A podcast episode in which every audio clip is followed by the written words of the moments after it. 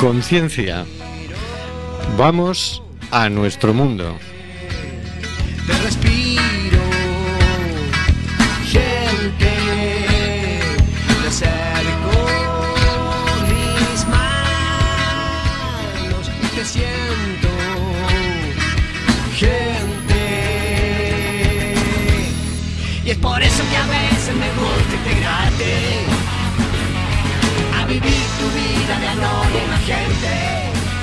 En Cuac FM, en el programa Simplemente Gente, programa sobre la diversidad cultural en Coruña y sobre los derechos de las personas migrantes. Hoy miércoles 11 de mayo, Día del Himno Nacional Argentino, de los santos Cirilo y Metodio, creadores del alfabeto cirílico, en Bulgaria. Día del Estudiante en Chile, Día Nacional del Teatro en Chile y día en que estamos a cuatro días del aniversario de la creación del movimiento de los indignados del 15M, que empezó ocupando las plazas de nuestro país. Y seguimos denunciando los vuelos de deportación de inmigrantes que realiza España. Tenemos en control al mago de las ondas, Carlos Reguera. Hola Carlos. Hola, aquí el mago, un saludo para todos.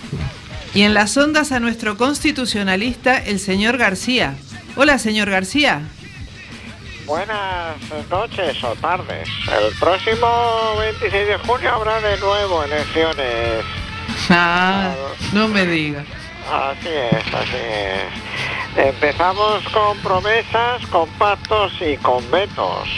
Si el señor Sánchez veta a Rajoy, la culpa de las nuevas elecciones era del primero o del segundo.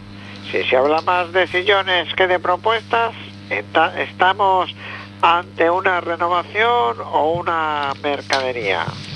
Si se habla más de lo malo de qué es el otro y no de lo que se quiere de lo que quiere hacer cada uno entonces estamos ante un show de la televisión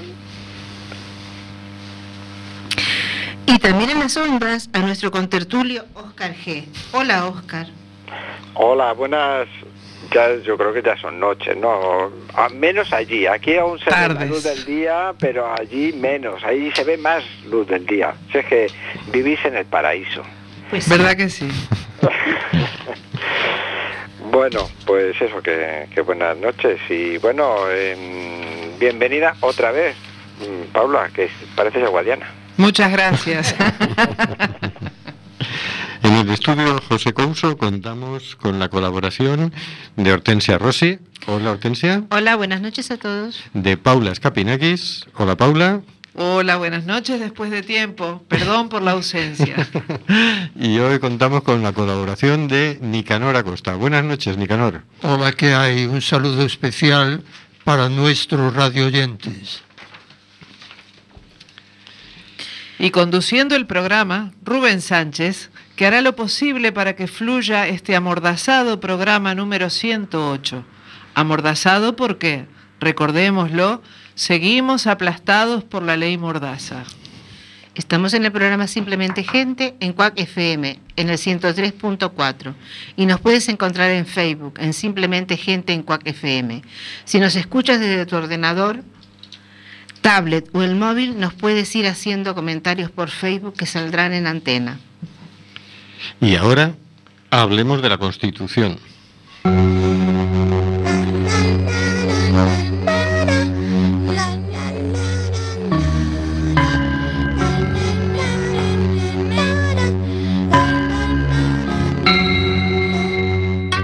Constitución española. Título tercero de las Cortes Generales. Capítulo primero. De las cámaras. Artículo 80. Las sesiones plenarias de las cámaras serán públicas, salvo acuerdo en contrario de cada cámara, adoptado por mayoría absoluta o con el arreglo al reglamento. Señor García, un titular que sea más corto que el artículo. Eso va a ser más que imposible, ya que este artículo es más corto que cualquiera de mis titulares, señor Sánchez. Yo le puedo indicar que este precepto eh, se eh, perdón, que este artículo incorpora un, proce- un precepto del más clásico parlamentarismo y que ha estado presente de manera casi constante en las constituciones históricas de España desde su aparición en la Constitución Gaditana de 1812. Curiosamente, la redacción del anteproyecto disponía que las reuniones de las cámaras serán públicas, salvo acuerdo en contrario de cada cámara tomado, tomado por mayoría absoluta y con arreglo al reglamento.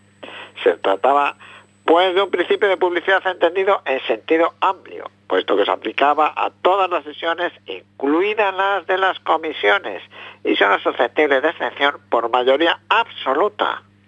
El informe de ponencia en el Congreso restringió este principio a las sesiones plenarias y el dictamen de comisión transformó en alternativa lo que eran requisitos cumulativos, de modo que se hacía posible la declaración como secreta de una sesión en virtud del propio reglamento o por una mayoría más reducida. Comenzando por las sesiones plena- plenarias, se establece como excepción el secreto de las sesiones plenarias cuando se traten de cuestiones relativas al decoro de la Cámara, de sus miembros o de la suspensión de un diputado o senador. Cuando se debatan propuestas, dictámenes o informes elaborados en el seno de la Comisión del Estatuto de los Diputados salvo que afecten a las incompatibilidades parlamentarias, en cuyo caso las sesiones plenarias serán públicas. Y las eh, sesiones de las comisiones de suplicatorio del Senado, así como lo que declare el Pleno de cada Cámara. Si el Pleno declara que van a ser secretas, pues el Pleno eh, lo puede declarar por mayoría absoluta de sus miembros a iniciativa de la mesa, del gobierno, de dos grupos parlamentarios, de la quinta parte de los miembros del Congreso y del gobierno. Como regla general, las sesiones de las comisiones de ambas cámaras no son públicas.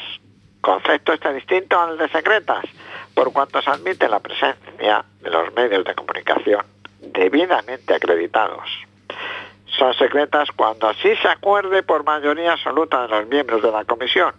Tienen en todo caso carácter secreto las sesiones de la Comisión del Estatuto de los Diputados y comisiones de investigación del Congreso que preparen su plan de trabajo o sean meramente de- deliberantes, así como las ponencias constituidas en su seno. Me he quedado con la palabra secreto. Que Todo el rato dice secreto, secreto, secreto. Entonces, no, son tres tipos. Las, en principio las eh, sesiones plenarias son públicas, pero también pueden ser secretas. Ese concepto que la mayoría absoluta de alguna de las cámaras, de cualquiera de las cámaras puede aprobar, secreto. Entonces, acabando ya con nuestra exposición de este artículo 80 sin titular, porque es más corto el artículo que el titular, ¿es necesaria la publicidad? Nos preguntamos, ¿es necesaria la publicidad de las sesiones parlamentarias? ¿Debe ser público los debates y opiniones vertidas por nuestros representantes? Siempre puede haber excepciones a esa publicidad una duda que nos corroe pública y notoriamente, que tal vez el estimado Oscar G pueda solventar.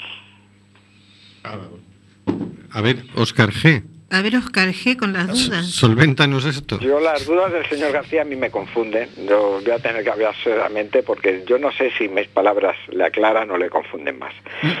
Pero mm, yo lo que sí tengo claro es que uno de los males de esta época que vivimos, que venimos arrastrando desde hace tiempo ese mal, es un poco la falta de transparencia y la, la ocultación de información.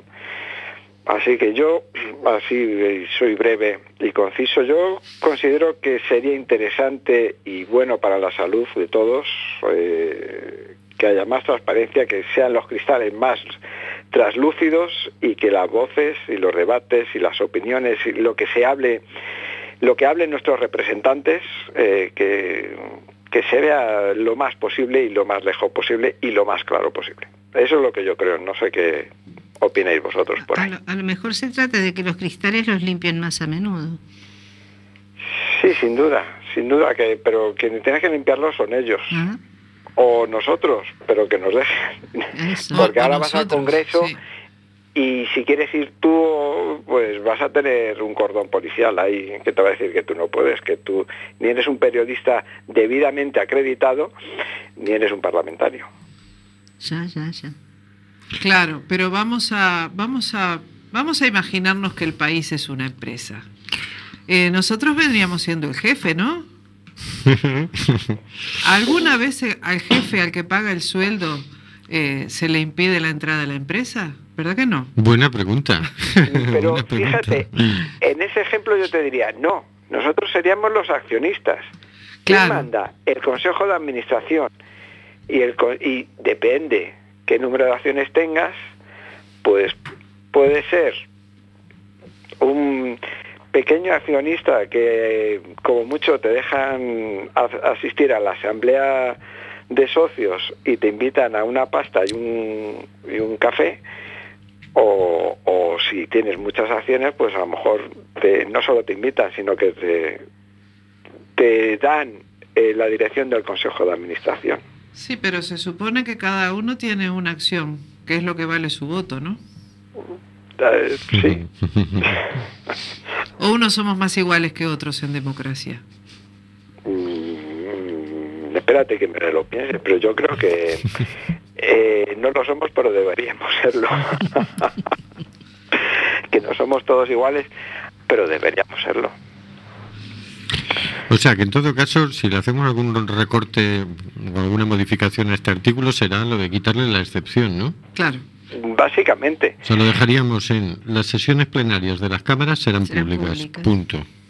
Con lo cual ya hacer un titular más corto te iba a, iba a tener que el señor García sudar lo suyo. Eh, efectivamente, tú no sabes lo que lo que ha pasado, lo que lo que me ha comido la cabeza para, para que le ayudara yo.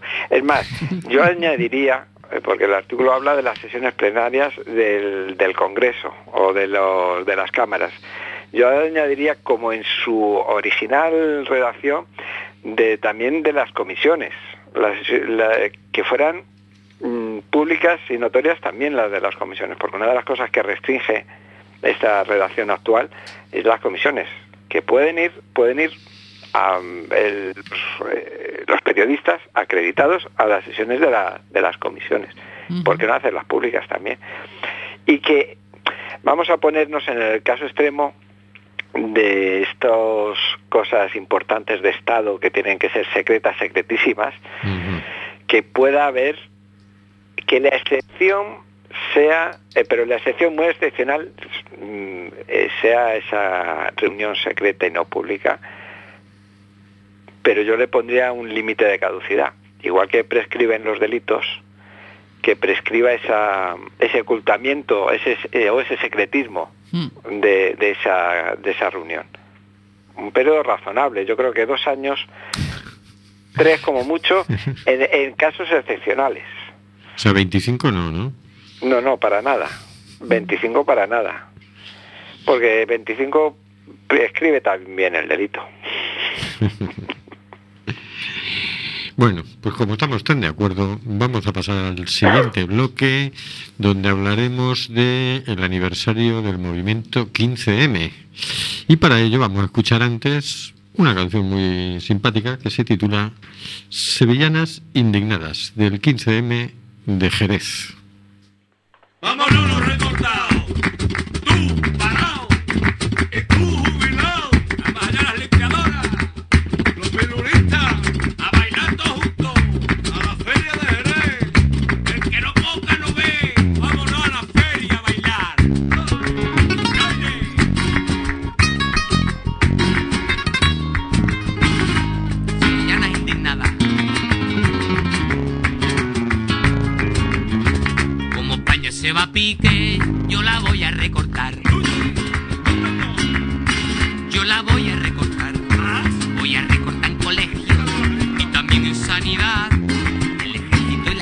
no lo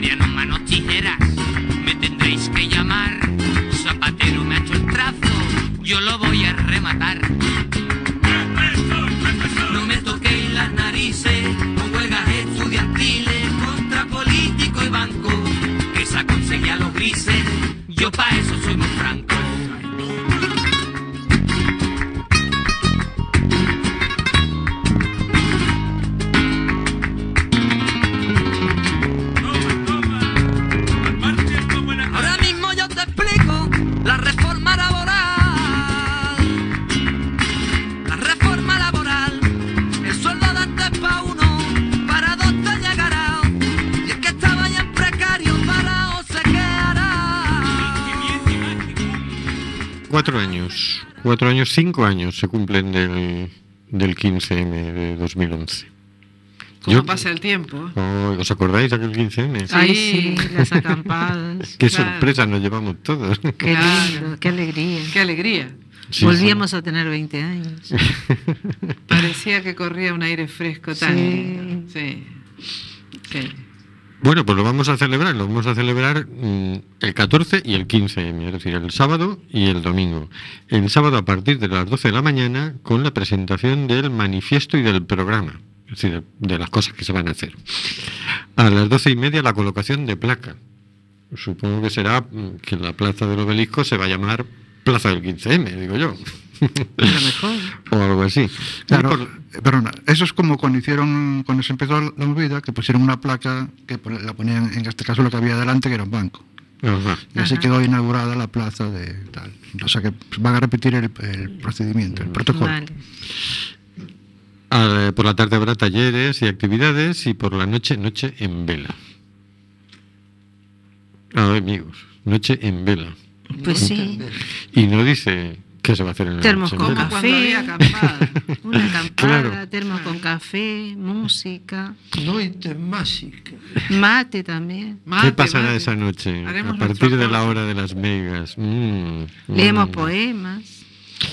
El domingo 15, a las doce y media, después de haber descansado un poquito de la noche en vela, concentración y marea blanca. Marea blanca por la sanidad Por la pública. sanidad pública. A la una, performance sobre el TTIP, el Tratado de Libre Comercio que nos quieren endilgar, que no nos endilgarán. a las dos, comida en común. Digo yo que habrá que llevarse un sandwichito o algo, ¿no? Claro. Sí. En estos casos lo que se suele hacer es uno se lleva su comida y un poco más para poder Y darle... comparte. Porque ahí no se puede hacer un cocido, ¿no? Hombre, no sé si te llevas un... ¿Te llevas un fogoncito? Un jovencito, una olla y tal, pero vamos, yo creo que... ¿Un En camping otros gas? tiempos se puso de moda comida, non bombas. Exacto. Qué bueno.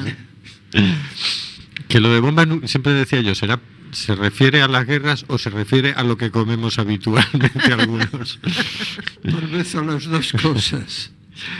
A partir de las 4 y hasta las 6, actuaciones musicales. A partir de las 6, acto Plaza en Loita. A las 7 y media, batucada. Y a las 8, manifestación. No sabemos hasta dónde, pero bueno, la cosa es estar allí y nos vamos todos de Por lo manifestación. menos, Claro. por lo menos concentración. Como mínimo. Y si podemos, manifestación. ¿Cómo no vamos a poder ni Una vez que estemos concentrados nos manifestaremos. ¿No? Algo diremos, algo no- nos haremos oír. A mí me ha llevado porque he tenido el privilegio de echarle un vistazo a la comunicación que se le ha llevado a la, a la subdelegación de gobierno. Me ha llamado la atención que eh, por fin va a haber presencia de partidos políticos y sindicatos. Cosa que me ha llamado la atención porque yo he asistido a muchas reuniones del 15M donde estas cosas se discutían. Y me parece todo un adelanto, porque dices, oye, si el que quiere tener militancia política, ¿qué problema hay con él, no? Digo yo, no sé qué os parece, ¿qué opináis? Debate abierto. Pues por mí ningún problema. Bueno, El Vaya. 15M pasó por distintas épocas. En principio, claro, eran muchachos jóvenes que no habían vivido la época del franquismo. Los que teníamos prohibido formar partidos políticos, nos parecía aquello muy raro, porque se prohibían no solamente los partidos, también los colectivos sociales. Todo estaba prohibido. De tal manera que el grito del 68 en el mayo francés fue prohibido prohibir. Y aquí era prohibido todo. claro, también hay que, eh, para ponerse al día, entender, ¿no? Que, claro, veníamos de un momento de desprestigio. Lo que se estaba hablando era de que no había pan para tanto chorizo, de que Sí. no éramos mercancía en manos de políticos y banqueros, porque hasta aquí los políticos nos habían traído a una situación de, de crisis, de miseria, de pobreza, ¿no? Entonces, era tal el desprestigio que la gente decía no queremos saber nada de partidos Claro, pero ¿no? tenemos que tenemos un poquito que diferenciar la política de los políticos o la política de determinados políticos, que no son todos. La política del politiqueo. La política es todo lo que hacemos todos los días. Somos seres políticos. La política es la forma de relacionarnos. Entonces, eh, tendríamos que empezar por expresarnos correctamente. ¿No? Sí, entonces, llegado a este punto de la discusión, ellos decían, claro, no es contra la política, es contra los partidos políticos. Sigamos con la discusión. Ahí está, sigamos con la discusión. Y de los partidos políticos. Los individuos, contra- algunos individuos que los conforman. Claro. El desprestigio de los partidos políticos vino precisamente por el politiqueo, por, digamos, eh, los mismos políticos decían, yo no soy político.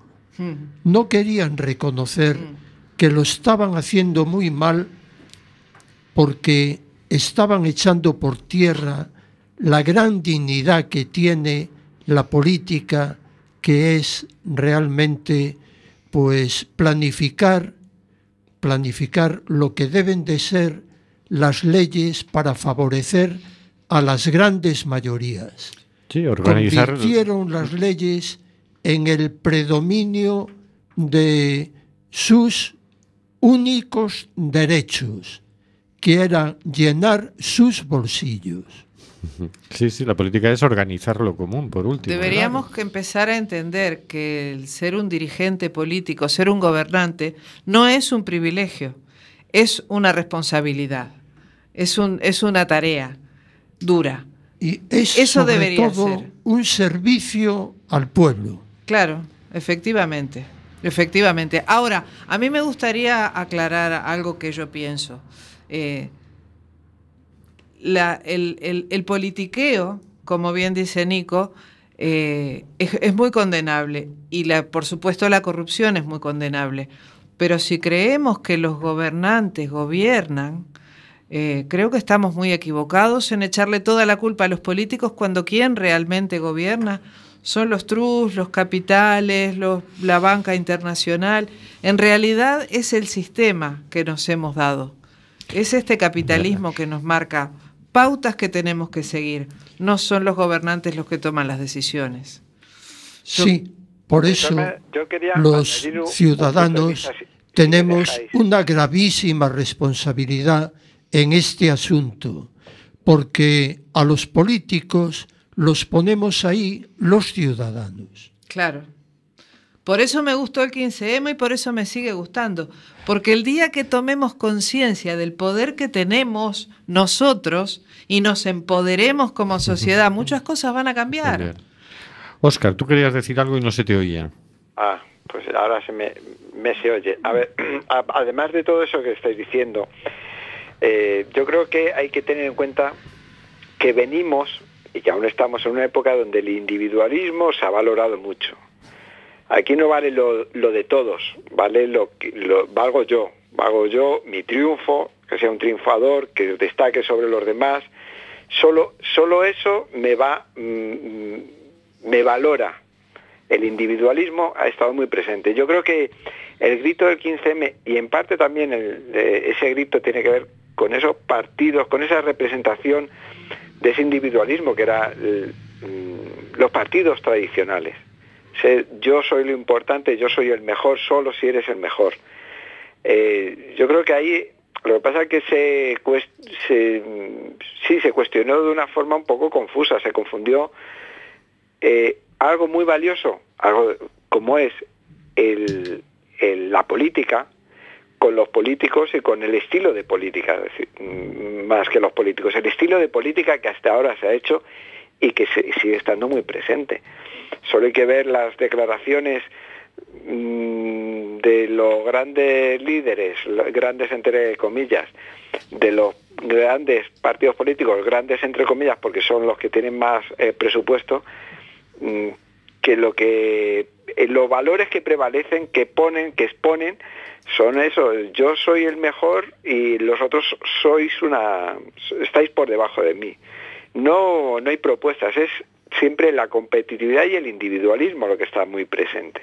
Yo creo que el 15M con eso de esa, esa forma de un poco discriminar a las viejas instituciones, eh, yo creo que también reivindicaba y sobre todo por cómo ha ido generándose después las diferentes acciones del 15M, eh, criticaba ese individualismo y, y- y manifestaba esa, esa cosa de todos que, que a muchos no- nos preocupa que no se tenga en cuenta.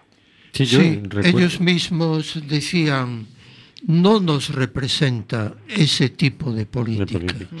Pero yo Que- creo que la, que la cosa iba más, más atrás, más adentro. Es decir, había como un, un movimiento de placas tectónicas dentro del psiquismo humano. Es decir, de repente todos nos sentíamos reconocidos y era como que descubríamos que el otro también se sentía como yo.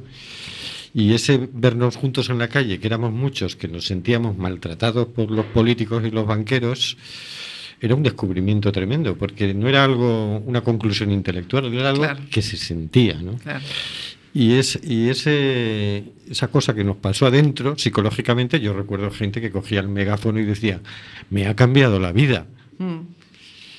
Y era una cosa que todos, mm, de alguna forma, sentíamos, ¿no? Y compartíamos, y no lo pensábamos igual, pero algo nos había pasado a todos, ¿no? Entraba a funcionar directamente la emoción. Exacto, sí, sí, y quizá más que la emoción. Si eh, fuera como si nos reencontráramos con nosotros mismos. Y ese individualismo fue provocado por el mismo sistema. Totalmente. Era intencionado. Unas Totalmente. veces por el fútbol, otras veces por dejarnos ir, por la pasividad.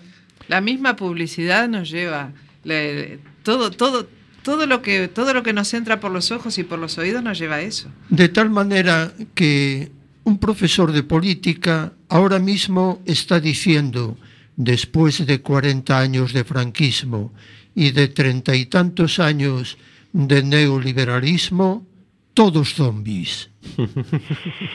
Oye, digo yo, a ver, ¿desde qué punto de vista político alguien se, hubiera atrevido a decir, si ahora convocamos una manifestación en toda España, va a cambiar el rollo?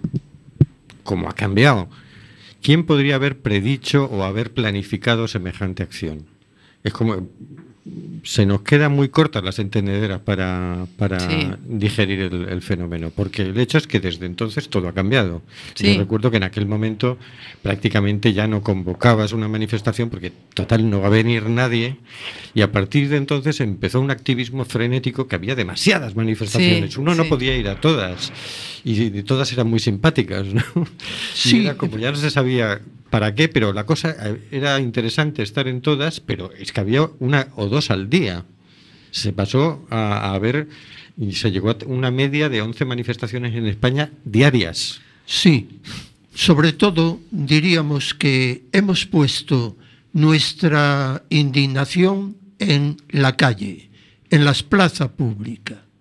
Y dijimos, le llaman democracia a esto y no lo es, porque era lo que estábamos viendo y lo que seguimos viendo hoy, la degeneración de la democracia.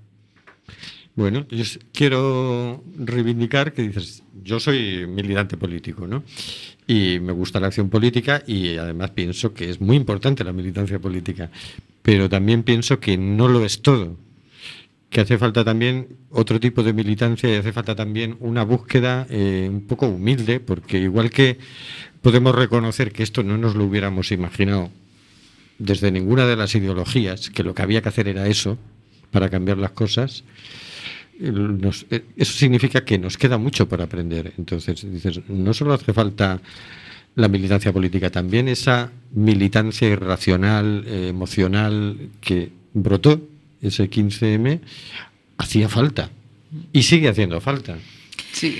Que en definitiva yo creo que es lo que ha hecho es recoger el sentimiento de, de- de la población en general en, en determinado momento y que sigue siendo así todavía, este sentimiento de, de angustia, de impotencia, de no sentirnos bien representados, de no tener eh, los derechos que son nuestros, de no, que no nos dejan ejercer nuestros derechos. Es en definitiva eso lo que se logró con el 15M, poder manifestarnos realmente eh, plenamente, libremente, a pesar de que luego nos pusieron la ley mordaza, ¿no? Pero bueno, igual nos manifestamos y, no importa, y vamos a seguir apoyando este movimiento que, que nos ha sacado del ostracismo, esta cosa oscura en la que estaba Sí, España sí, y que ha sido ejemplo internacional. internacional y que ahora fíjate lo estamos retomando porque en Francia han, han cogido un poco el testigo, ¿no? Bueno, vamos a pasar al siguiente tema, aunque nos podíamos tirar todo el rato con este, ¿verdad? y vamos a escuchar antes El mundo se mueve.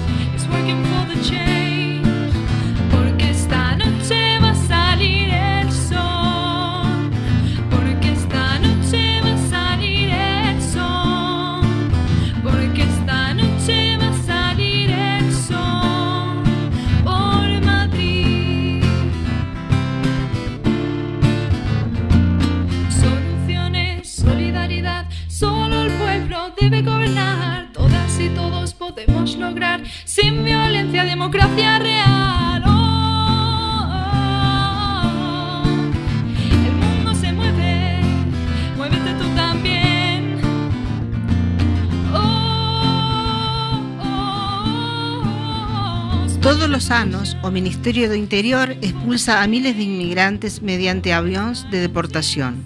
Amplísimo dispositivo policial que dobran ao número de persoas expulsadas. Actúan con impunidade e violencia, amparados nun protocolo para as repatriacións literalmente brutal. As inmovilizacións humillantes son só o paso previo aos golpes e tundas, mentres o uso de sedantes pode ser autorizado polo personal médico encaixado no operativo policial. Que nos cuenta Nicanor sobre esto? A ver, la deportación es hacer presente, de alguna manera, hacer visible que el hombre es lobo para el hombre, una vez más. Es echar por tierra la dignidad de las personas, es echar por tierra el proyecto de vida de muchos chicos jóvenes, porque son casi todos jóvenes los que vienen a Europa. Y eso creo que es muy grave. Es muy grave meter en los aviones, hay verdaderas luchas en los, dentro de los aviones, meterlos, atarlos con bridas, drogarlos para que se duerman, dejarlos en otros países que no son los suyos, está en el protocolo que deben de darles 50 euros para que lleguen a su destino. Muchas veces ni eso, ni 50 euros, porque 25 se los quedan a veces la misma policía. ¿Por qué echar por tierra el proyecto de vida de seres humanos? ¿Lo hemos pensado alguna vez? conozco a chicos jóvenes con, con unas carreras brillantísimas que se fueron de Galicia para plantear su vida en otros países. Precisamente chicos que estuvieron en el 15M y otros chicos que no tienen, no tuvieron la posibilidad de estudiar, pero que van a levantar, que van a aportar a otros países. Yo me pregunto, ¿qué dirían los padres de estos chicos si son mandados de vuelta a nuestra Galicia, al Estado español? ¿Qué dirían los padres de estos chicos? Recuerdo perfectamente algún policía que se enfrentaba con estos chicos que vienen, por ejemplo, de África. Les decía, negro de mierda, vete para tu país. Contra esto, el Foro Galego de Migración venimos repitiendo ningún ser humano por encima de otro. Y venimos diciendo misma humanidad, mismos derechos. Y seguimos diciendo, aquí cabemos todos, porque todos tenemos la misma dignidad de personas. Hay que decir que en los últimos nueve, diez años han salido de Galicia unos 320.000 ciudadanos y Galicia se está quedando sin hombres que le puedan trabajar. Quedan pueblos enteros sin ciudadanos, con una familia o dos familias de ciudadanos. Hay que organizar esto de otra manera, porque los hombres merecen ser tratados como personas. Muy bien dicho. Y por, estamos haciendo una campaña en el Foro Valor de Inmigración eh, contra las deportaciones. Es una campaña de boicot a Globalia, al grupo Globalia, que es Aire Europa, que es la, la línea que ha contratado con el Estado los vuelos de deportación, es la que pone los aviones para deportar gente. Por cierto, hoy ha salido un vuelo a Pakistán, un vuelo de deportación a Pakistán. Es el primero del contrato de este año. Y eh, las agencias de viajes con las que trabaja el grupo Globalia son Alcon Viajes y Viajes Ecuador. Y os animamos a todos a que no contratéis ningún viaje con Alcon Viajes, ni con Viajes total. Ecuador, ni ningún vuelo con Air Europa. ¿Hasta qué punto habremos llegado que incluso hay policías que se niegan a hacer este trabajo de acompañar a los emigrantes en los, eh, en los aviones? Sí, porque no olvidemos que la mitad de los que viajan en el avión son policías. Por cada persona deportada va un policía Va que un lo policía. acompaña para controlarlo.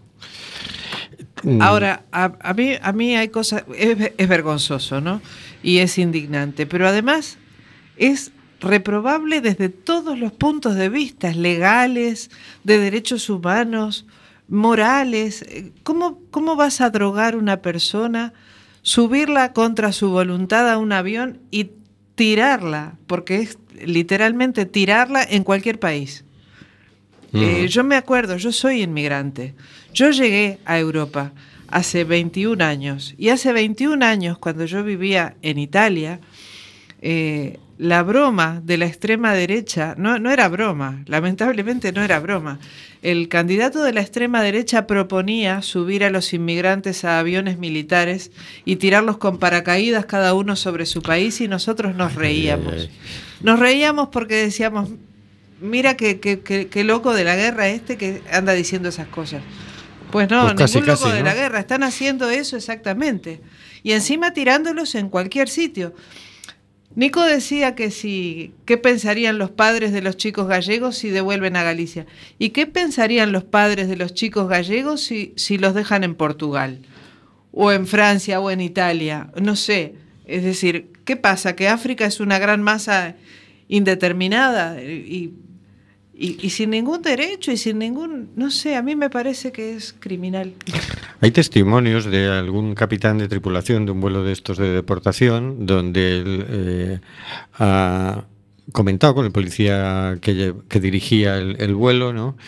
Eh, y, y le han dicho que sí, que llevaban un maletín para contingencias. Contingencias eh, significa que, por ejemplo, eh, tú no eres senegalés, pero te vamos a dejar en Senegal. Pero claro, el gobierno de Senegal no, no te va a admitir. Entonces le pagamos al gobierno de Senegal y dejamos aquí a tres nigerianos o Claro. Ese es el maletín de, de el maletín de contingencia. contingencias, claro. También hay testimonios de personas que han sido deportadas y que luego desde el país han, han informado de que a ellos no se les habían dado esos 50 euros. Imagínate, pues si en un vuelo van como unas 100 personas deportadas, si a cada uno le quitamos 25 euros, ¿quién se lo lleva?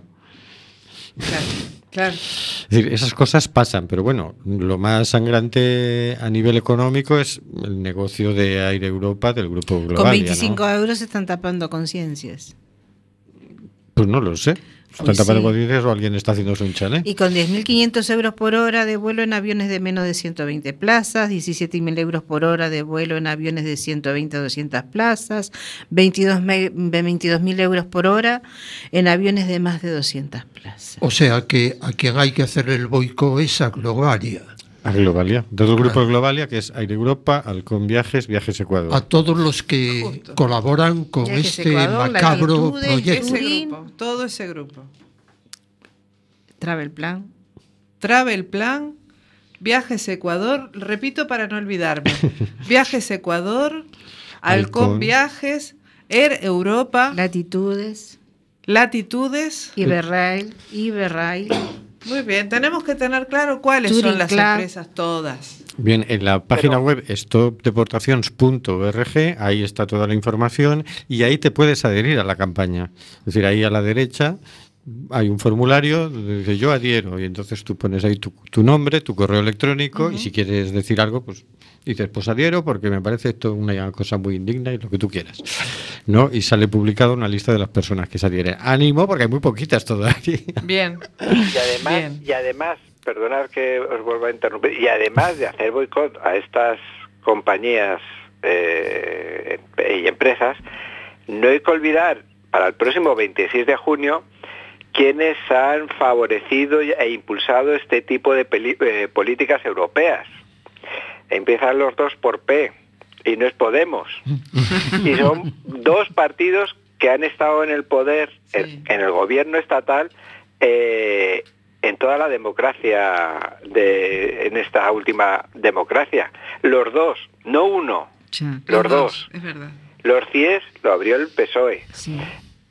Ambos, PP y PSOE, han apoyado las políticas migratorias de la Unión Europea. Y esto se ha reflejado en las políticas estatales. O sea, no, no hay malos y buenos entre estos dos. Los O dos sea, los del son igual, los de la igualmente banda. menos, menos buenos. Son los de la banda, los de la mafia. Eh, es el bipartidismo. Ellos, que decía Es el, Forges. tingla- es, es el sistema, Sí, porque el sistema propicia estas cosas. así es. Ellos mismos están en contra del sistema. ¿Cómo no vamos a estar los demás en contra de este sistema? Los de la gran coalición, recordar. la gran coalición, dice Carlos. Bueno, hay que recordar que esto en realidad viene desde que se empezó a perfilar la política migratoria de la Unión Europea, porque lo- los que somos ya no tan jóvenes nos acordamos que antes no pasaba esto, la gente venía y no pasaba nada, no había estos, problemas. Esto se lo inventaron a partir del Tratado de la Unión Europea, luego con el Tratado de Schengen y eso se fue aplicando en las políticas de, de cada país. Aquí sacaron la ley de extranjería, pero es desde Europa que se propicia la creación de un dispositivo de, de deportación, de represión, que incluye eh, centros de internamiento de extranjeros, incluye el declarar ilegales a, inmigrantes, incluye, por lo tanto, deportarlos y, y to- y se enfoca toda la política hacia deportar a unos inmigrantes que previamente se les ha titulado de ilegales. Eso O sea, antes no existía. La directiva de la vergüenza a la cual tienen que adherirse los países miembros de la Unión Europea. Tienen que seguir su normativa. Esa es posterior todavía al Tratado de Schengen, que es la, la directiva del, del retorno, que Sí. nosotros le llamamos directiva de la vergüenza. ¿no? Sí. Pero si os fijáis, ¿a ¿qué están haciendo ahora con los refugiados? Lo mismo. Es decir, Lo aplicar- ¿qué hay que hacer con ellos? Deportarlos, echarlos fuera. Mm. Es decir, esa es la forma de entender el, el fenómeno en Europa. Tratar de contro- Es una especie de fundamentalismo de la frontera. Sí. O de fundamentalismo de no sé qué orden, De- porque sí. ellos no van a poder ordenar jamás. Y además es profundamente racista y se, y se contagia a la población civil. Te lo digo porque yo, eh, en la época en que estaba, hace 21 años, también tuve que escuchar, eh, pero tú no te preocupes, porque mientras tú no eres negra ni india, mientras no abras la boca, No se te nota. pasas por uno de claro. nosotros. Y yo pensaba, casi puede decirse que soy un ser humano, gracias, gracias. ¿no? O sea que tenías que vivir con un esparadrapo en la boca. Claro, si, si Para no me que no se notara que lo extranjera, claro. Claro, claro. Y bueno, Pero si hubiera sido negra, ¿qué pasaba? claro. ¿Y si el color de mi piel hubiera sido otro? Es decir, a mí no me subieron a ningún avión, pero ¿y si no? Sí, el hecho es, las personas tienen derecho a circular libremente, ese derecho está reconocido en la Declaración Universal de Derechos Humanos Sí. y no hay gobierno que tenga derecho a decir que tú circulas ilegalmente. Claro. Eso es una aberración jurídica que Totalmente. la Unión Europea se ha inventado, ha ido implantando en todos los países de Europa y que ahora mismo está llevando al extremo que dices, pero ¿qué clase de gobiernos radicales y extremistas tenemos aquí que tratan a las personas normales que ejercen su derecho a circular libremente y en muchos casos no porque les apetezca, sino porque además vienen huyendo de una guerra, eh, en otros casos porque huyen de la miseria o huyen del hambre? Es decir, ¿Qué clase de gobiernos tratan de cerrar el paso a estas personas? Estos gobiernos, Es que. esta clase de gobierno. Es que. Pues un gobierno que de pronto permite eh, acciones de la policía de esta índole. Esta noticia que surgió hoy que dice, Podemos denuncia que la policía empujó y llamó inmigrante de mierda a una trabajadora del partido. La mujer de origen colombiano asegura que fue increpada por los agentes por quedarse mirando un control de identificación policial a dos migrantes. La trabajadora de Podemos, que prefiere mantener su anonimato, ha interpuesto una denuncia por la actuación policial. La mujer es refugiada colombiana y tiene la nacionalidad española. Su actitud me devolvió a toda la mierda que me obligó a huir de Colombia. Escalofriante. Estaba presenciando una redada racista. Sí. Las redadas racistas las suelen hacer, por un lado, para ir tomando nota de personas que están en situación irregular, para cuando convenga rellenar un vuelo de Saber deportación. dónde ir a buscarlos. ya exacto, Claro. saber a dónde ir a buscarlos. Se nos acaba el tiempo. Se nos acaba el tiempo. Y Tenemos, tenemos agenda. agenda, así que pasamos directamente a la agenda. ¿Qué pasa el jueves, Hortensia? Pues el jueves Mundo Chillón, ciclo de conciertos del 20 aniversario de Cuac FM, hora 21 y 30, lugar Bababar. Mundo Chillón es todo un personaje, acaba de editar su tercer disco con 18 chulos, el sello de Pablo Carbonell, Wyoming, titulado De Madrid al suelo. Entrada 5 euros, socios Cuac 2 euros. Paula, ¿qué pasa el viernes 13 de mayo? El viernes 13 es noche de brujas. es noche de aquelarre. Eso, eso es mío, no. El viernes 13 tenemos el cuarto seminario Hábitat a escala humana. Toma parte. Organizado por Arquitecturas en Fronteras. Hora 18.30. Lugar Espacio Cubo de la Normal, Ciudad Escolar. Montserrat Galcerán abordará la diferencia entre la aparente simplicidad de la representación política y la complejidad de la participación. Y Manuel Delgado reflexionará sobre el 15M, sobre si el 15M supuso el inicio de un proceso de desactivación de los movimientos sociales en nombre del asalto a las instituciones. El sábado 14 de mayo tenemos el programa Art de Coruña, programa comunitario de Cuac FM, de 12 a 2. Este sábado hacemos el tercer programa comunitario de CUAC con un montón de secciones estupendas sobre barrios de Coruña, hepatitis C, música, búsqueda de empleo y colectivos sociales de la ciudad. No os lo perdáis, el sábado de 12 a 2. Y el domingo, el domingo 15 de mayo, aniversario del 15M Coruña. 15M Global Debut a Coruña.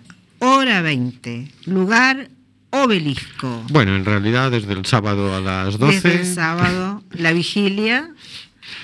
hasta el domingo Ah. a las 8, que será la gran manifestación a donde nos lleve el espíritu. gran manifestación o gran concentración. Y desde luego no podemos olvidar la noche mágica en solidaridad con todas las ciudades, con todos los chicos que están quedando a la noche en Francia y ahora también en Alemania y en otros países de Europa. Sí, desde más de 500 puntos se va a celebrar esa vigilia. Hay que apoyarlos, hay que contenerlos, hay que hacerles sentir que estamos también ahí. Muy bien, pues con esto terminamos por hoy. Vamos a empezar estas despedidas que hacemos en, en red. Buenas noches, Carlos. Ráfaga de despedida. Solidaridad con Francia. Buenas noches, Nicanor. Buenas noches. Buenas noches, Paula. Buenas noches. Buenas noches, Hortensia. Buenas noches a todos. Buenas noches, Oscar.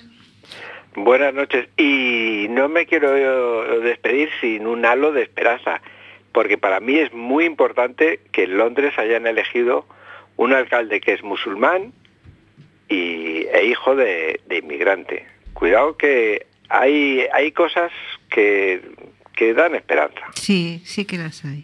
Buenas noches, Oscar G. Eh, Soy yo, Ah, soy tú. yo, Oscar. Perdón, yo, señor yo me García. puedo despedir otra vez, Rubén. Buenas noches. Quita, quita. ¿Cuánto tiempo sin verte? Buenas noches, señor García. Buenas noches amigos radioyentes y amigas radioescuchantes. Y buenas noches a todas y todos nuestros oyentes.